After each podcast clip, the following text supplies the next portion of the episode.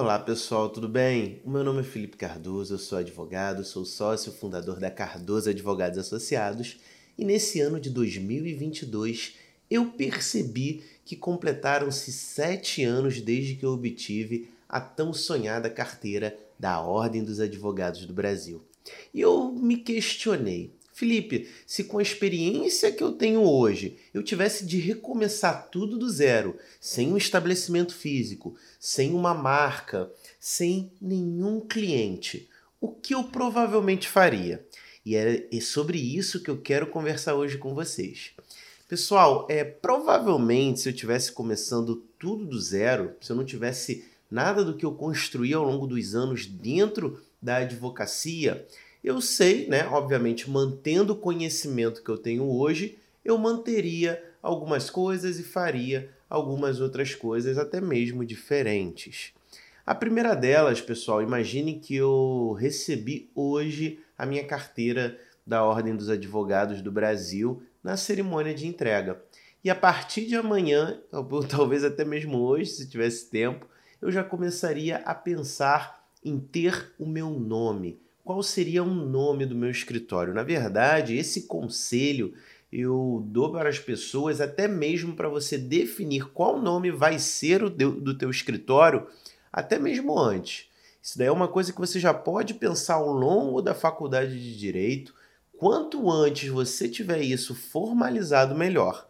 Inclusive, se tiver que fizer, fazer um registro de domínio, ou seja, do seu nome na internet, é interessante que você faça até mesmo antes de se formar. Eu não estou dizendo aqui para você colocar um site no ar e prestar consultoria, que não seria possível em razão da vedação da assessoria jurídica por quem não é advogado. Então, como estudante de direito, você não pode oferecer assessoria jurídica.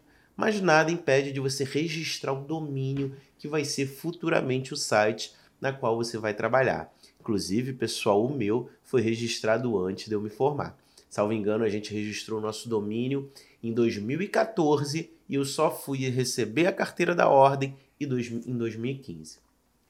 Isso seria uma das primeiras coisas que eu me preocuparia em criar um nome, em procurar um registro, um domínio que seja de fácil é, recordação das pessoas. Já procuraria ali ter ver o telefone que eu utilizaria na minha assessoria. Eu, por ter separado de forma muito prematura, eu consegui registrar sem pagar nada mais por isso dois telefones que são muito parecidos, inclusive eles só mudam é, o, o começo né, de 3 para o 9, que é o número celular, e o número fixo do escritório. Mas isso porque eu já pensava em registrar um número de telefone antes mesmo é, de eu começar a oferecer o meu serviço jurídico. Então já passei a ter toda a estrutura, né? Vocês estão vendo aqui que dentro, pelo menos, do ambiente digital e dentro da estrutura de telefone, eu já estava criando tudo aquilo que eu viria utilizar mais tarde.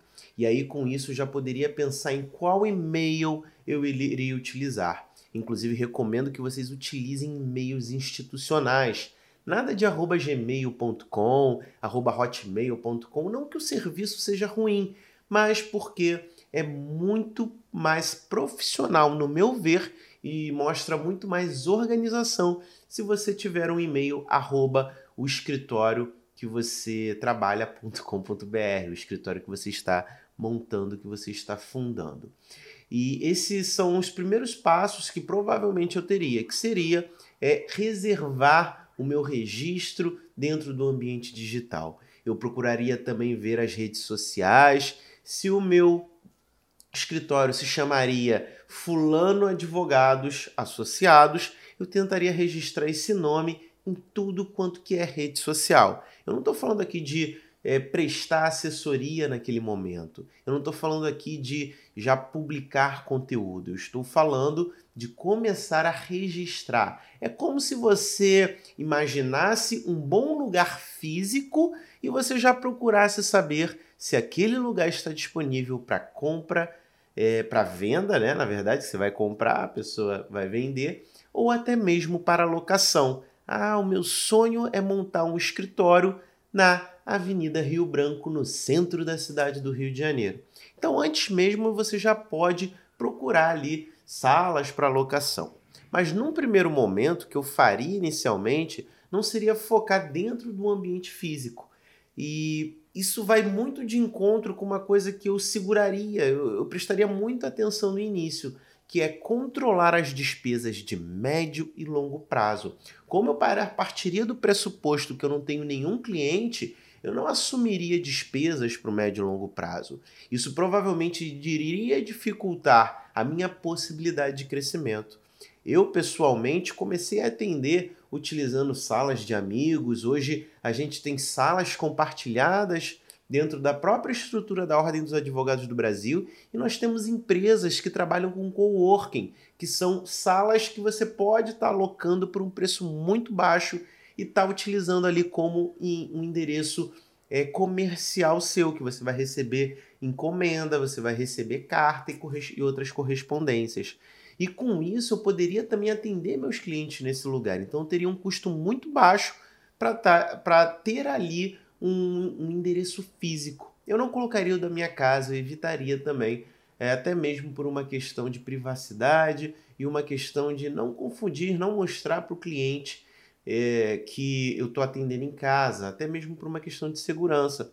Eu optaria, talvez, se eu não fosse escolher um escritório compartilhado ou uma das salas da OAB, eu procuraria por atender meu cliente, talvez numa cafeteria, né? Olha que coisa interessante, ou até mesmo ir até o cliente, ir até a empresa do cliente. Com isso, você também está oferecendo um serviço que pode ser até mesmo considerado um serviço mais personalizado.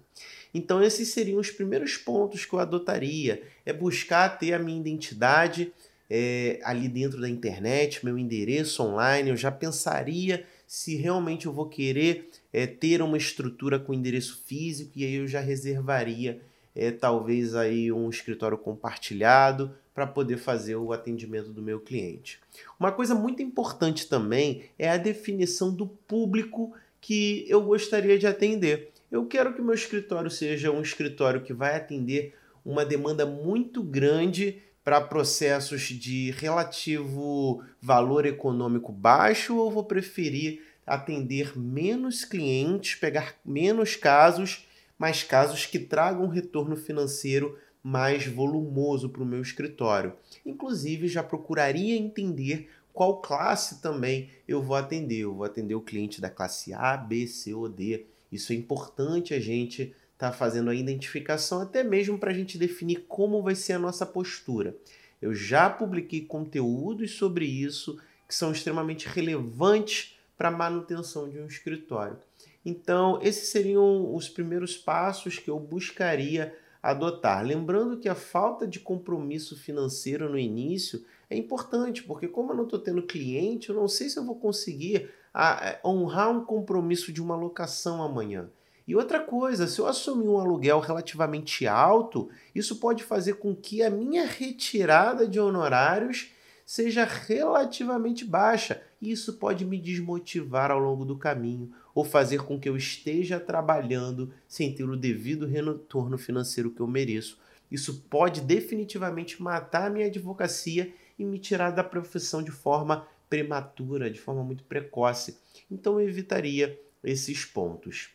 Uma das coisas que eu também procuraria é, buscar seria, desde o início, dividir o que é dinheiro que entra para o escritório, o que é dinheiro pessoal meu.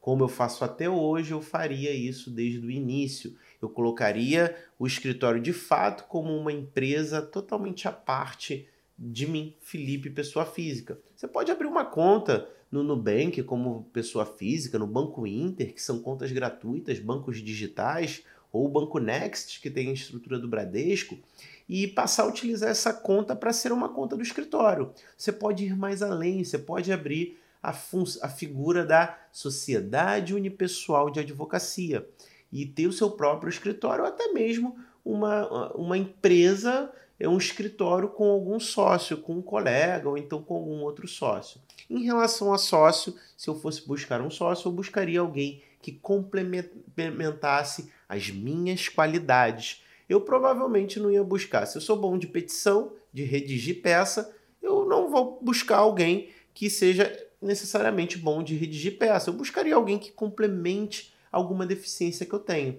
Vamos supor que você seja bom na redação de peça, mas não seja bom na captação de cliente. Então, talvez seja interessante buscar um sócio que seja. A complementação dessas qualidades vai fazer com que seu negócio seja muito mais robusto.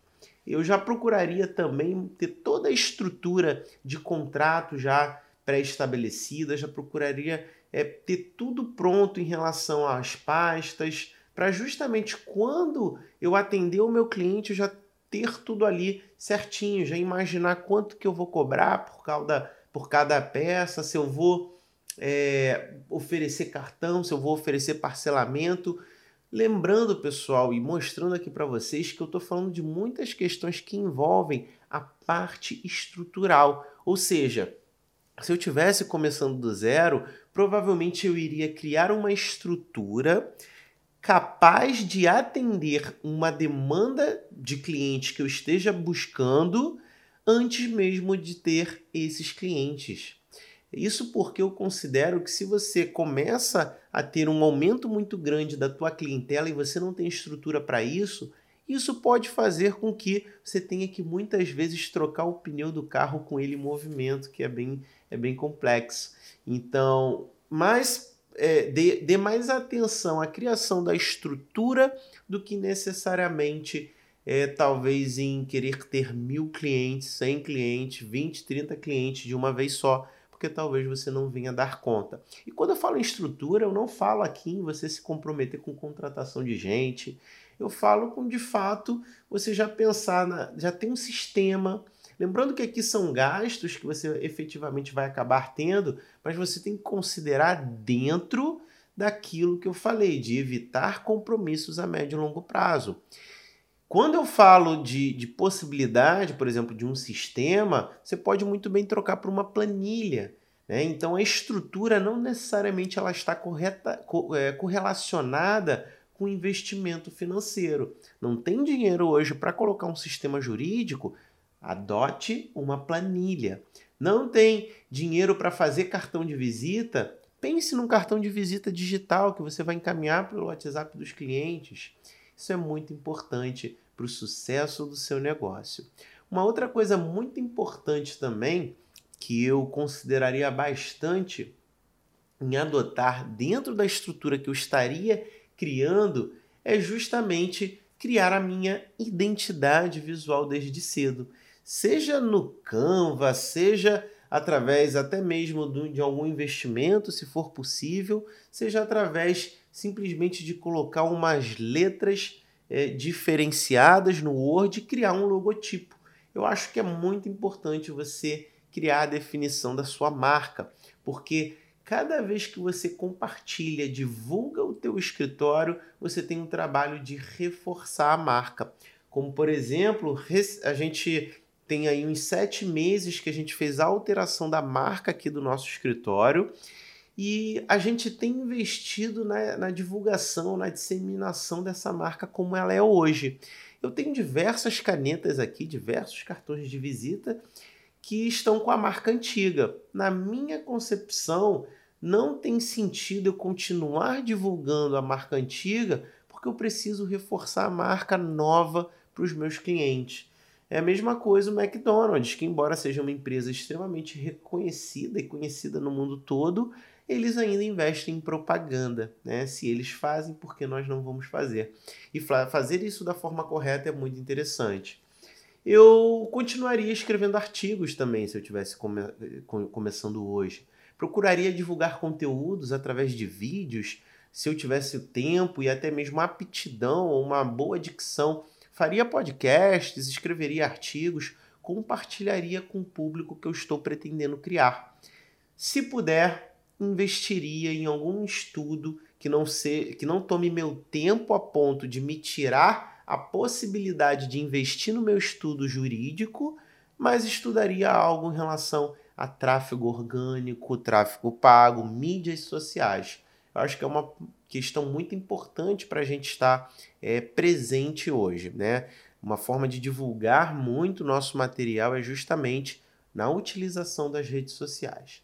E é, aqui, óbvio que teriam mais algumas coisas, né? mas para não tornar a lista muito extensa, eu acho que é, inicialmente esses são os pontos principais, eu investiria bastante também em autoconhecimento, em estudo. Uma pós-graduação hoje, através de plataformas de ensino à distância, tem custos baixíssimos e você já de início na advocacia, você mesmo com pouco tempo no mercado, mesmo com poucos clientes para trazerem referência para você, dizer que você está em processo de especialização, seja através de uma pós-graduação, seja através de um mestrado, de um curso de extensão, já é um diferencial considerável na hora de você formalizar ali teus primeiros clientes. Bom, pessoal, espero que esse conteúdo tenha sido de grande relevância para você. Né? Espero e peço que você se inscreva no nosso canal do YouTube, é, se inscreva no nosso podcast, caso você esteja ouvindo através de áudio é, esse tema de hoje. Bom, pessoal, meu nome é Felipe Cardoso, eu vou ficando por aqui e até a próxima. Tchau, tchau!